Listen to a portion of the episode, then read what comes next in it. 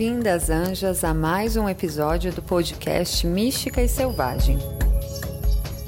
Aqui, toda lua cheia e lua nova, nós falamos sobre as energias da alunação, sob a perspectiva do livro As Treze Matriarcas, da oraculista e autora Jamie Sams.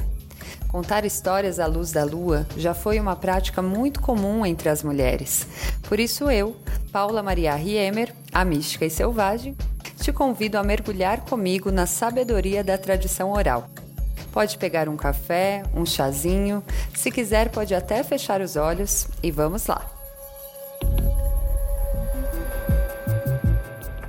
Então, essa é a história da matriarca da nona alunação, a mulher dos pôr do sol ou mulher do sol poente. Nós estamos um pouco atrasadas com essa história, mas todas elas são muito fortes, muito potentes e acredito também que tem a hora certa para elas nos encontrarem. Eu espero que essa história encontre você em uma boa hora, porque hoje a gente vai falar da Evening Star, a promessa do amanhã, que é justamente uma história sobre olhar para o futuro, sobre o otimismo, a esperança e as lições que encontramos no céu estrelado, nas estrelas guias que nos acompanham. Vamos começar?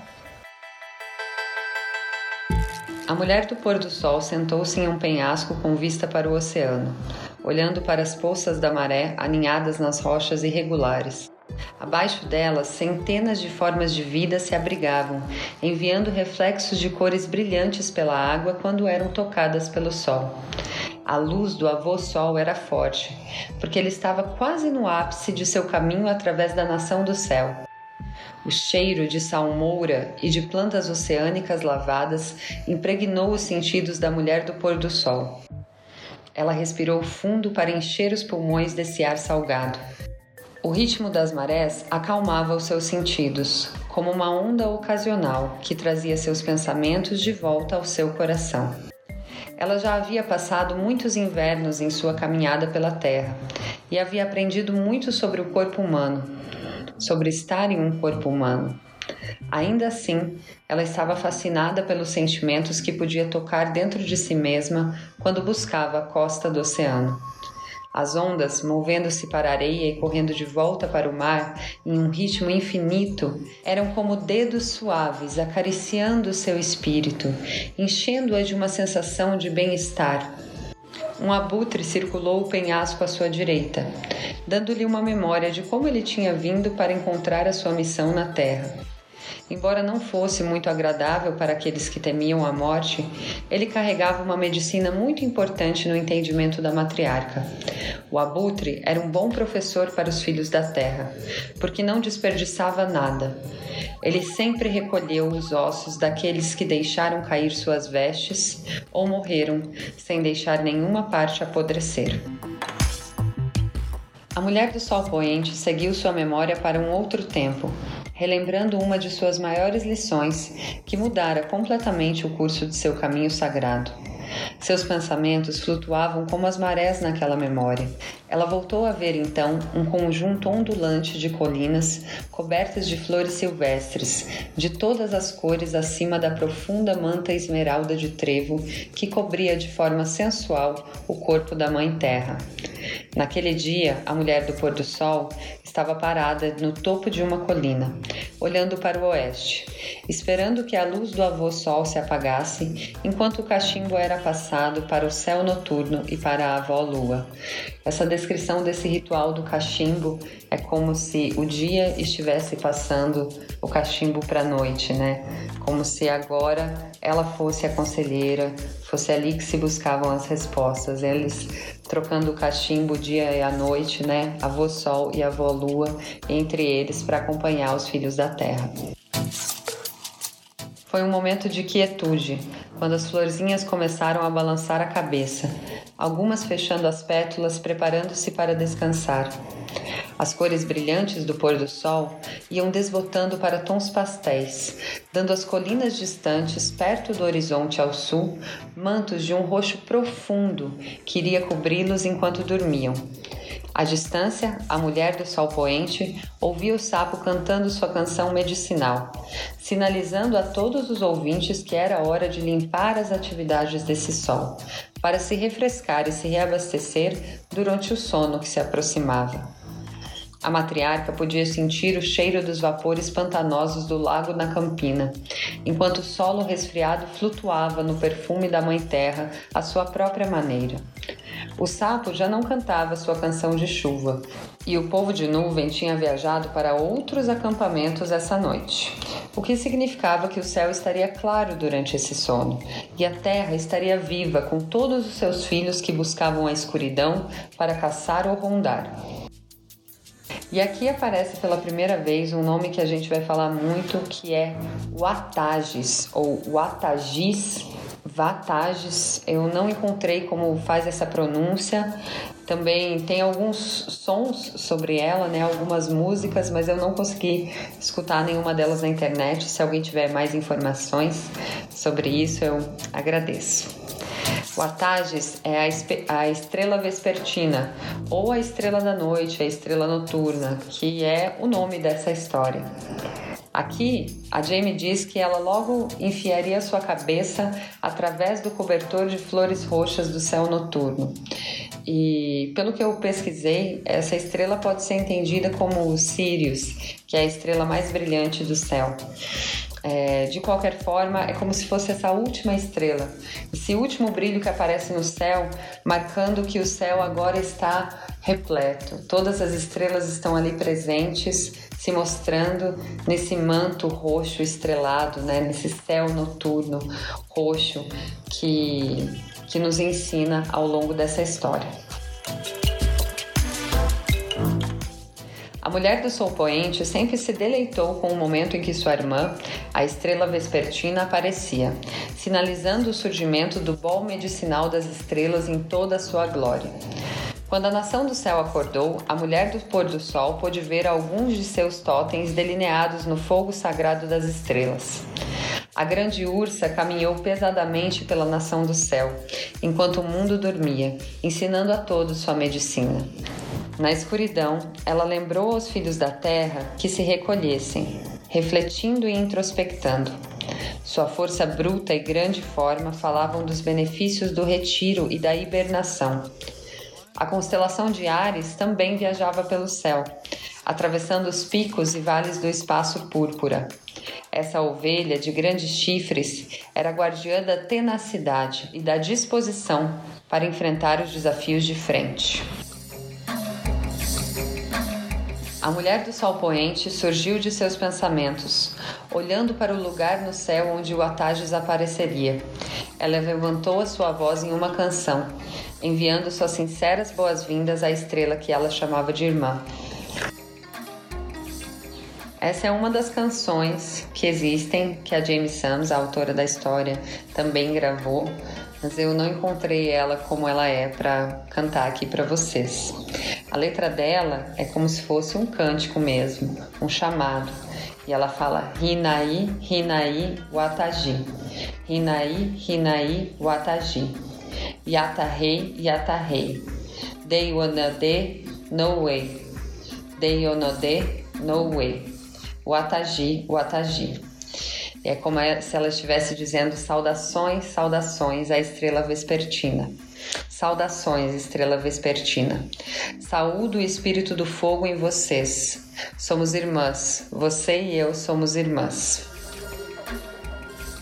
Quando a mulher do pôr do sol terminou sua música, o rosto brilhoso de Watages apareceu, através do manto do céu noturno, cintilando como a luz de um fogo. A matriarca sempre ficava maravilhada com a forma brilhosa que a estrela noturna parecia, mas nessa noite viu uma canoa movimentando-se em um rio de névoa, vindo em direção à terra. A faixa de luz azul iluminou as cristas de ondas no rio do nevoeiro, balançando a canoa até que ela deslizou para a terra aos pés da mulher do sol poente. A forma luminosa da canoa era feita de lua leitosa, e do fogo das estrelas. A mulher do sol poente viu que ninguém estava remando na canoa espiritual e se perguntou se deveria entrar. Ela espiou por cima da borda da canoa e, olhando para o fundo, descobriu uma criança, amarrada dentro de um berço, aninhada em seu manto de pele, olhando para ela. O bebê sorriu e olhou diretamente nos olhos da matriarca, que percebeu imediatamente que aquela não era uma criança comum. Ela a cumprimentou delicadamente e a criança respondeu sorrindo, dizendo: Eu sou a criança do amanhã, mulher do pôr do sol. Eu vim nessa canoa espiritual enviada pela estrela vespertina. Viajei na trilha de fogueiras acesas pelos ancestrais, que alguns filhos da Terra um dia chamarão de Via Láctea. Vim para mostrar a vocês os sentimentos ocultos do futuro que vocês têm guardado em seu coração. A mulher do pôr do sol contemplava o silêncio, notando que os sons das criaturas noturnas haviam cessado ela respirou fundo e perguntou: Como devo chamá-lo? Eu sou o Atagis, a estrela vespertina, estrela noturna, sua irmã. A mulher do sol poente viu o brilho nos olhos de ébano da menina e foi tomada por uma paz interior que a relaxou completamente. Ela podia ver que essa criança era um presente do céu e que havia apenas intenção amorosa em seu coração. A criança começou a falar novamente enquanto a matriarca ouvia. Eu estou envolto no berço da criação, mãe. Se você estiver disposta a me carregar em suas costas, começará a compreender os muitos propósitos de seus olhos terrestres. Eu sou a promessa de todos os amanhãs que sempre existirão. Todos os sonhos da totalidade estão incorporados em mim harmoniosamente. Eu represento todos os espíritos que viajarão desde o sopro do grande mistério até o ventre da criação, que é o céu noturno estrelado, e então serão chamados para a terra para nascer como um ser humano de duas pernas. A mulher do pôr do sol suavemente puxou o cinto sobre os ombros e acomodou a criança bem nas costas, antes de falar. Obrigada por ser meu professor. O que você quer que eu faça agora? Uma risadinha escapou então dos lábios da pequena garota e ela respondeu: Vamos jogar uma espécie de jogo, mãe. Você percebe que não pode me ver, mas que meu peso é como um lembrete, sempre presente, mas não visto? Sim, parece que sim, disse a matriarca. Já posso ver que os filhos do futuro são assim. Não posso vê-los porque ainda não nasceram, mas sempre considero as suas necessidades. Eles vão precisar de comida, abrigo, fogo, água, ar, solo fértil e a companhia de todos os outros seres da Terra. A estrela continuou, satisfeita com o raciocínio rápido da matriarca. Mãe, que sentidos você deve usar quando não pode me ver? Devolver sua voz, ela respondeu sentir seu peso, cheirar a fragrância de seu doce cabelo e permitir que meu corpo se alinhe com seus ritmos, antecipando seus movimentos, para que possamos caminhar em equilíbrio enquanto eu te carrego nesse berço. A pequena estrela sorriu. Essas são as mesmas habilidades que os filhos da Terra devem desenvolver para se preparar para o futuro, mãe eles devem sentir o peso das necessidades das gerações futuras para encontrar harmonia e equilíbrio no agora. Se eles desperdiçarem os preciosos recursos da Mãe Terra, não haverá um futuro muito abundante para as gerações que ainda não nasceram. À medida que a tribo humana aprende a carregar ainda o berço da criação como uma parte invisível de si mesma, não haverá mais separação entre o presente e o futuro.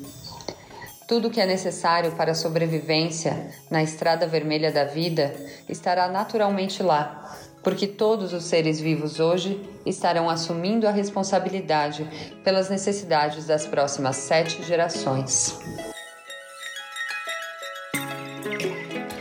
A mulher do pôr do sol perguntou: Estrela Vespertina, e se alguns membros da tribo humana se esquecerem desses ensinamentos? Infelizmente, esse tempo chegará, mãe. A medicina do alce dará a persistência e vigor necessários às duas pernas, para que sejam flexíveis e estejam dispostas a crescer para mudar o futuro. As necessidades de alguns talvez possam ser confundidas com o desejo material de outros. Alguns vão adotar a ganância e desejar controlar as, os outros, mas todo ser humano terá a oportunidade de enfrentar esses desafios redescobrindo o conhecimento interior. A mulher do pôr do sol concordou e acrescentou seus próprios pensamentos. Percebi que você estava aninhado no manto de pele de neve da grande ursa branca. Essas vestes são muito sagradas para mim. A ursa me ensinou a como entrar na caverna dentro de mim e encontrar minhas próprias verdades. Por meio dessas lições, posso viver minha verdade a cada sol e sono. Se cada criança da Terra puder encontrar esse mesmo conhecimento interior, vamos garantir às gerações futuras um legado de harmonia e de vida abundante. Isso mesmo, mãe. Podemos também lhes ensinar as lições do viajante corcunda dos desertos, o camelo, que compartilha sua medicina de conservação e do uso adequado dos recursos, mesmo em situações de escassez. Uma das dádivas do conhecimento interior é saber como e quando usar os recursos disponíveis. O urso vive da gordura armazenada quando hiberna. O camelo vive da água armazenada quando viaja pelos desertos. E a tribo humana vive abundantemente quando reúne e come apenas o que precisa. A mulher do sol poente entendeu as lições de preparação para o amanhã. Os recursos da Mãe Terra serviriam abundantemente aos filhos da Terra, se eles aprendessem a conservá-los, ela disse. Você sabe por que eu sou a estrela vespertina? Mas você sabia que eu também sou a promessa do amanhã? Porque também sou a estrela da manhã durante seis ciclos lunares? A mulher do pôr do sol ficou surpresa com a revelação. Porque não, ela não sabia disso. Eu me torno a estrela da manhã e monto nas correntes do céu matinal iluminado pelo sol. Por oito dias, durante os treze ciclos lunares, não sou visto pela manhã ou à noite. Nessa época, eu entro no vazio do grande vaso medicinal do céu noturno para renascer. Eu viajo pela espiral sagrada dos oito poderes, visitando leste, sudeste, sudoeste, oeste, noroeste, norte e nordeste Vivo por um sol e durmo em cada uma dessas direções, aprendendo os passos de transformação que me ensinaram como mudar meu caminho e foco. Ou seja, ele passa um sol e um sono em cada passo dessa espiral. A espiral sagrada nos leva de uma roda de cura de experiência para outra. Se olhássemos para uma roda caída no chão e outra alguns metros diretamente acima dela, na mesma posição, veríamos dois círculos diferentes de experiência. O vazio entre os dois é feito de ar, mas há uma espiral imaginária de degraus, formada por cada uma das direções sagradas. Todas as formas de vida caminham por elas, quando estão prontas para evoluir para o próximo conjunto de experiências da vida, a essência espiritual de cada ser vivo se move através dessa espiral sagrada por oito sóis e oito sonos antes de começar o próximo ciclo de vida. Pode ser um momento de revisão do passado, contando as lições aprendidas e as vitórias alcançadas. Pode ser um tempo de preparação e planejamento, bem como um tempo de dizer adeus ao passado e saudar o futuro. Muitos da tribo humana se esquecem desse período de conclusão entre uma roda de cura e outra, alcançando seu próximo conjunto de experiências de vida despreparados ou fora de seu próprio equilíbrio. E com isso, eles encontram muitas dificuldades quando não honram o vazio da espiral sagrada. Estrela noturna.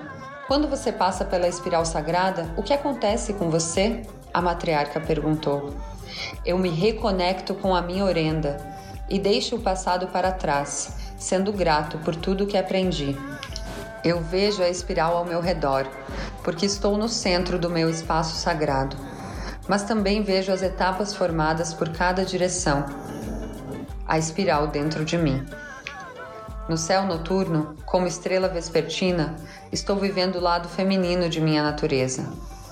No vazio, Da espiral, sou tudo e sou nada. Sou puro espírito. Após oito dias, como estrela da manhã, vivo o lado masculino e demonstrativo da minha natureza. As direções dos oito poderes dentro da espiral me ensinam que sou feminino e masculino. Quando cavalgo no céu noturno, vou para dentro e procuro a verdade de meu livre-arbítrio e minha vontade de mostrar meus dons ao mundo. Como estrela da manhã, trago todas essas verdades pessoais à luz, compartilhando o que sou com todos aqueles que buscam o amanhecer. Ambos os lados dessa natureza estão presentes em nossa jornada. A direção do oeste é o caminho feminino e a direção do leste é o caminho masculino. Na ausência, que é causada durante os oito sóis e sonos, quando você não é visto, está mostrando à humanidade o caminho para se conectar à sua orenda. A mulher do pôr do sol concordou e disse que também mostra à humanidade as possibilidades infinitas encontradas no número 8. Quando a humanidade desenvolver a compreensão de como o mundo espiritual e o mundo tangível formam duas rodas de cura, eles descobrirão que os dois são realmente um conjunto infinito de lições. Todos os seus filhos humanos serão capazes de expressar suas vontades pessoais, porque todos os filhos da Terra carregam o potencial de serem guiados por sua orenda, que é sua essência espiritual. Como a estrela vespertina, a promessa de amanhã vive dentro de cada ser humano. A tribo da Terra pode ter a garantia de um futuro brilhante ao equilibrar os dois lados de suas naturezas com a essência espiritual que os conectou à sua capacidade infinita de criar o amanhã, vivendo em harmonia hoje. A mulher do sol poente sentiu a estrela vespertina mudar seu peso no berço e soltar um pequeno suspiro. Gentilmente, a matriarca removeu o suporte e balançou o Atages em seus braços por um momento. Os olhos da criança estavam tremulando e ficando pesados. A mulher do pôr do sol sorriu, observando que até uma criança tecida com a luz das estrelas precisava dormir. Ela beijou a bochecha da criança e silenciosamente prometeu manter as lições aprendidas perto de seu coração. Nesse momento, a mulher do sol poente enfiou o berço nas vestes da ursa branca, aninhando a parte inferior da canoa espiritual no céu noturno. Lentamente a canoa foi erguida pelas mãos iluminadas da lua, formadas pelo brilho das estrelas vindo da estrela vespertina. A canoa entrou no rio de luz e desapareceu no céu noturno, deixando a mulher do sol poente um tanto quanto melancólica. A guardiã dos sonhos do amanhã foi retirada de seus pensamentos, enquanto uma morsa gingava na praia abaixo de si, resmungando uma saudação. Nesse momento, a matriarca riu, porque acabara de ser severamente lembrada de não permitir a negatividade ao ego escorregar em um dos seus pensamentos a respeito do futuro. Mais cedo ou mais tarde, todos os humanos de duas pernas buscarão compreender seus sentimentos e encontrar a caverna da ursa. As marés do mar mudam com a passagem dos sóis e dos sonos, as estações, os ciclos da avó-lua e o clima. Quando a tribo humana permite que o fluxo da vida defina o ritmo, como as marés, em vez de lutar contra cada nova onda de experiência, a harmonia é encontrada por meio de ajustes muito sutis. A mulher do pôr do sol compreendeu que esses exemplos naturais que a praia lhe dava, de mundos dentro de mundos, são os reflexos infinitos de como podemos buscar viver em harmonia, conhecendo profundamente a nossa orenda. Eu espero que vocês tenham gostado dessa história e dos ensinamentos dessa matriarca. Para saber mais sobre as lunações e outros assuntos místicos, me siga nas redes sociais. Eu sou arroba mística e selvagem, sempre com Y no mística, tanto no Instagram quanto no YouTube. Agradeço imensamente a quem ouviu até aqui e até a próxima lunação.